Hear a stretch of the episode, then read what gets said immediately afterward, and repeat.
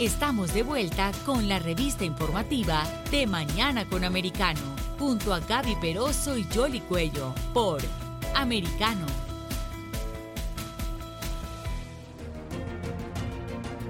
Aquí estamos de regreso con ustedes en De Mañana con Americano. Vamos a actualizarlos un poco de lo que significa ya oficialmente este aumento de 0.75 de las tasas de interés por parte de la Reserva Federal de los Estados Unidos. Pero antes, los titulares que vienen de Europa, claro, estaba la expectativa de lo que iba a ocurrir aquí en la Unión Americana. El Banco de Inglaterra ha decidido también aumentar las tasas de interés. Ellos sí lo hicieron en un cuarto por ciento en el día de hoy y dicen que están listos para actuar ante el peligro que pueda representar una inflación.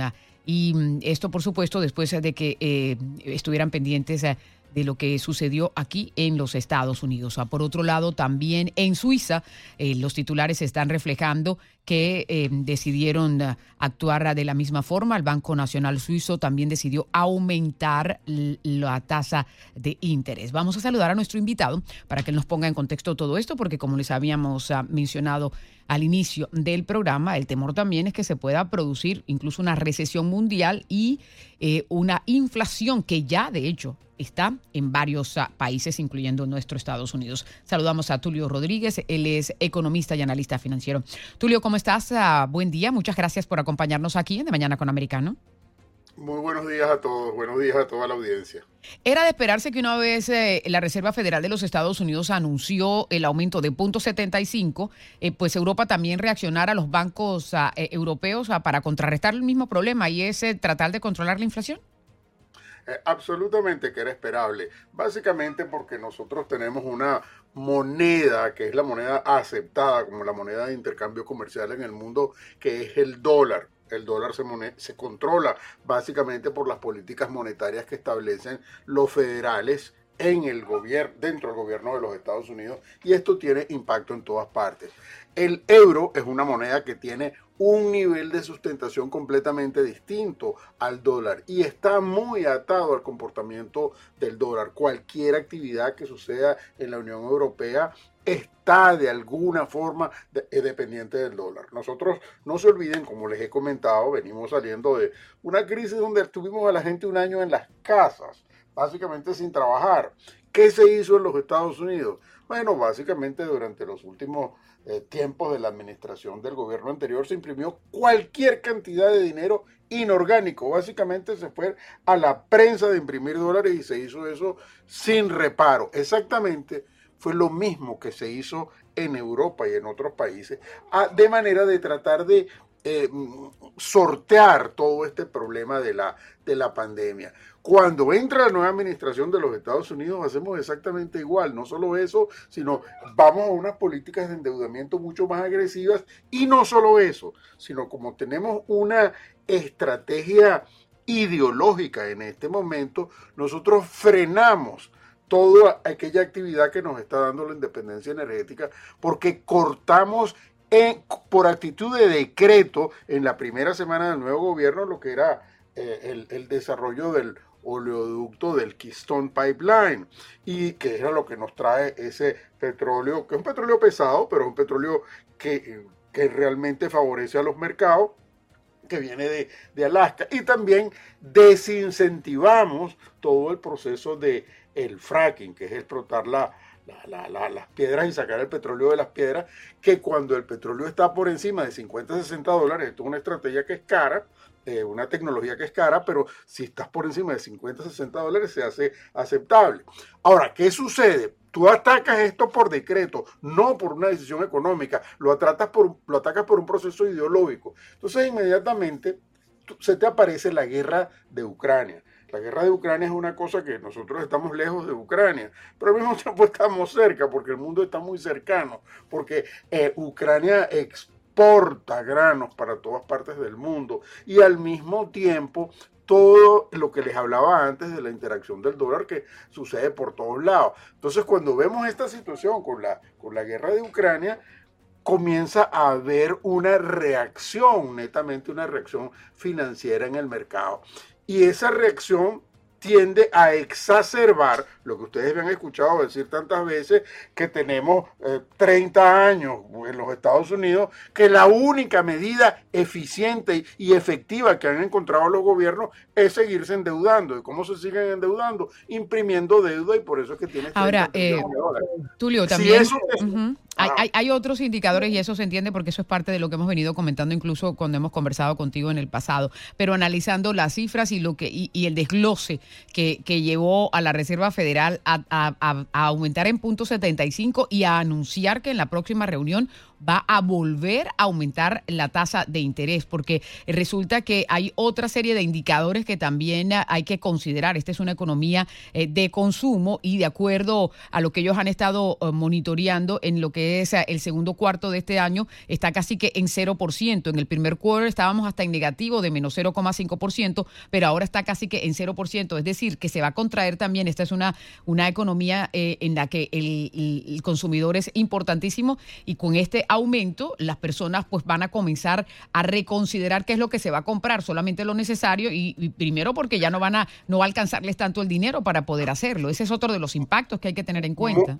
Muy, acertado y coincido plenamente con, el comentario que estás haciendo en este momento. Fíjate qué le pasa a la gente, qué le pasa a lo que llamamos el consumidor de a pie. Les hago una lista que en, algún momento le he comentado eh, eh, para, la gente, para la gente que va al automercado los precios mayoristas de las aves de corral, de lo que uno compra, el pollo, esto, eso ha aumentado entre 15 y 18% en el 2022, no el 8.6% como es el contenido de la inflación. La harina y las mezclas de harinas preparadas, 14%, la mantequilla, 14%, el pescado, 13.8%, la leche 13%, los huevos 11%, el pan 7%, las frutas 10%. Ahora escúchenme esto la gasolina, por toda esta situación que tenemos eh, con, esta guerra, ha aumentado 60% desde el 2021.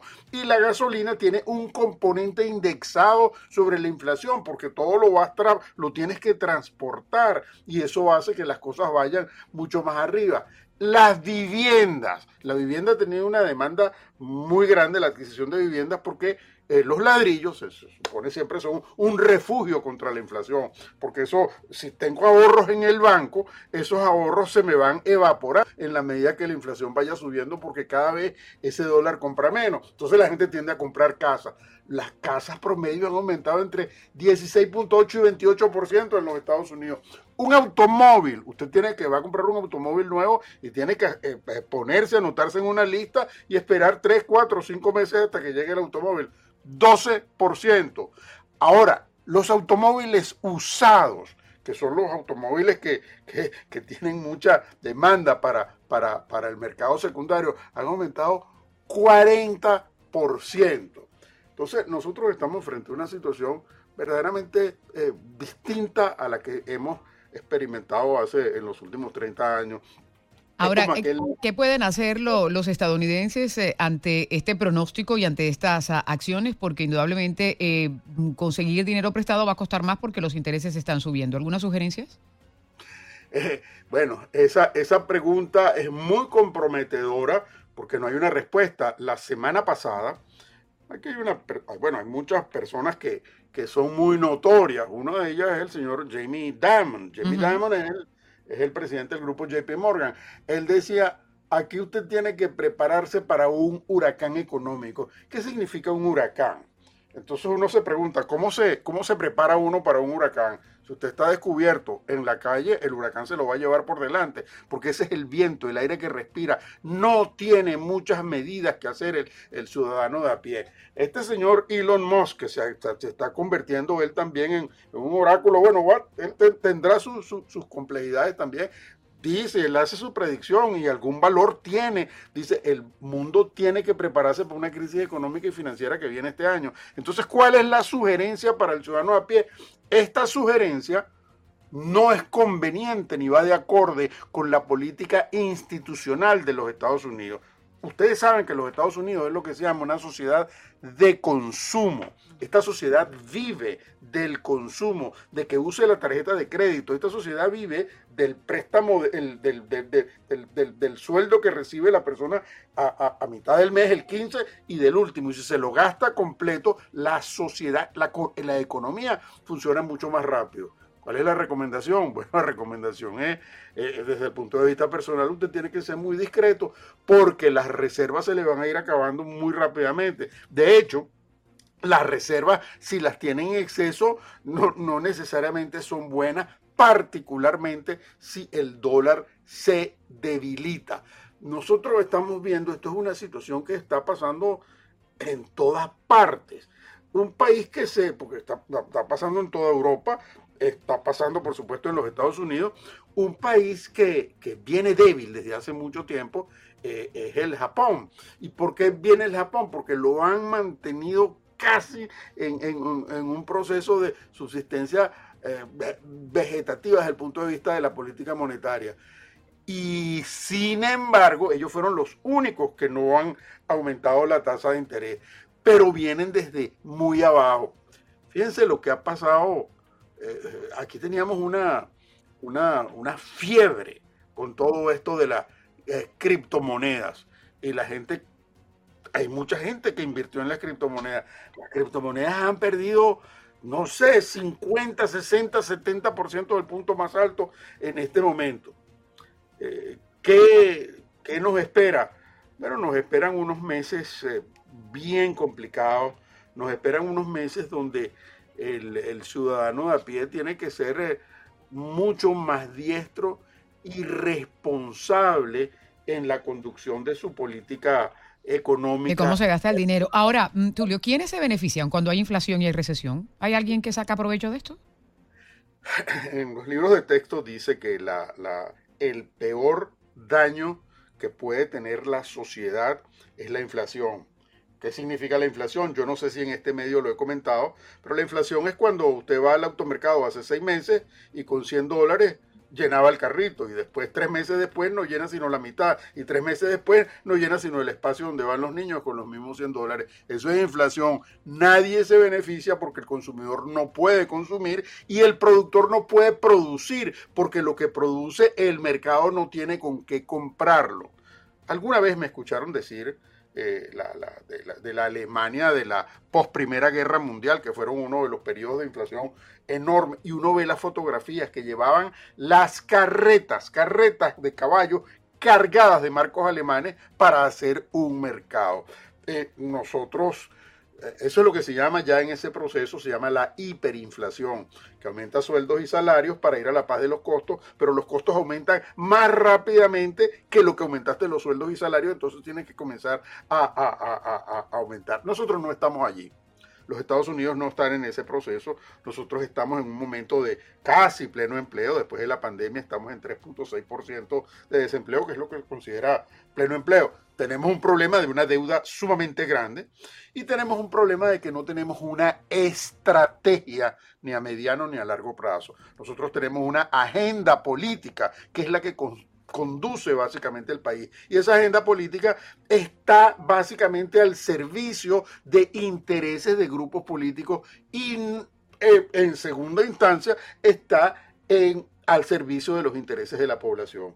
Nosotros necesitamos tener un pensamiento a mediano plazo. Ese pensamiento a mediano plazo tiene que pasar por, por una serie de preguntas que son bien difíciles de responder. ¿Qué hicimos nosotros en los Estados Unidos durante los últimos 40 años? Bueno, básicamente cortamos una parte significativa de nuestras políticas industriales y de fabricación. ¿Por qué? Porque era mucho más económico fabricar en China, la mano de obra era mucho más barata y nos fuimos completamente a China.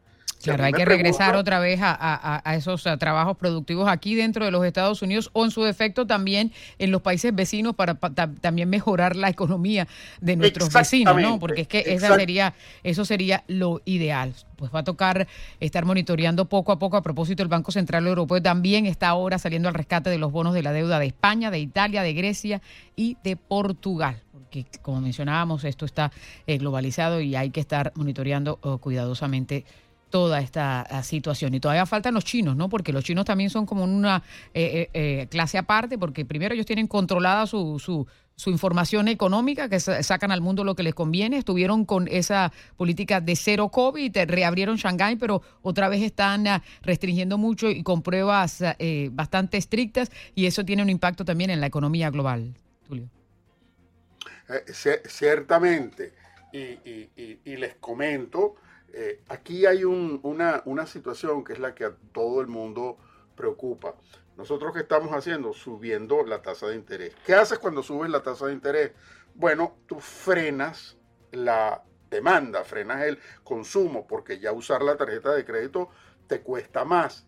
Pero si eso lo haces con mucha fuerza, entonces puedes ir a una situación que es ultra peligrosa. Y esa es la que todo el mundo tiene las alarmas. No estamos allí, pero lo peligroso y la amenaza sería lo que se llama una situación de estanflación, que es cuando tienes una economía que la, la estás estancando por el aumento sostenido de las tasas de interés. Yo, yo, yo oía lo que mencionabas en el, en el, en el break anterior, de los comentarios que hacías, que son exactamente lo que, lo que está planificando el, el Banco Central estadounidense, que se acaban de aumentar tres cuartos de punto la tasa de interés y aparentemente el mes que viene vienen otros tres cuartos de punto porque la política es sumamente agresiva. Si tú, si esa política es muy fuerte, entonces a veces sucede que no logras controlar los precios, pero sí logras controlar el consumo. Entonces todo sigue carísimo y eh, eh, sin embargo no tienes consumo. Pues muy bien. Esas, son las cosas que, que, hay que monitorear en este momento. Yo que le recomiendo a la gente, a la gente de a pie, es realmente una cosa que los federales no quieren que nadie diga, pero es discreción. Es discreción, es posponer el consumo de todo lo que no sean bienes durables. Los bienes durables, sí, si usted tiene los medios y tiene la posibilidad de comprar cosas que puede depreciar en el tiempo, eso sí es conveniente hacerlo. Eh, pero tiene el otro problema que endeudarse también es complicado porque no sabe a dónde va a llegar la tasa de interés. Así es, pues vamos a estar hablando de este tema de la economía porque es eh, lo que está preocupando a muchos de los estadounidenses y también al mundo. Tulio, muchísimas gracias por estar aquí con nosotros. Que tengan muy buen día a todos. Buen día para usted también, Tulio Rodríguez, economista y analista financiero aquí en De Mañana con Americano.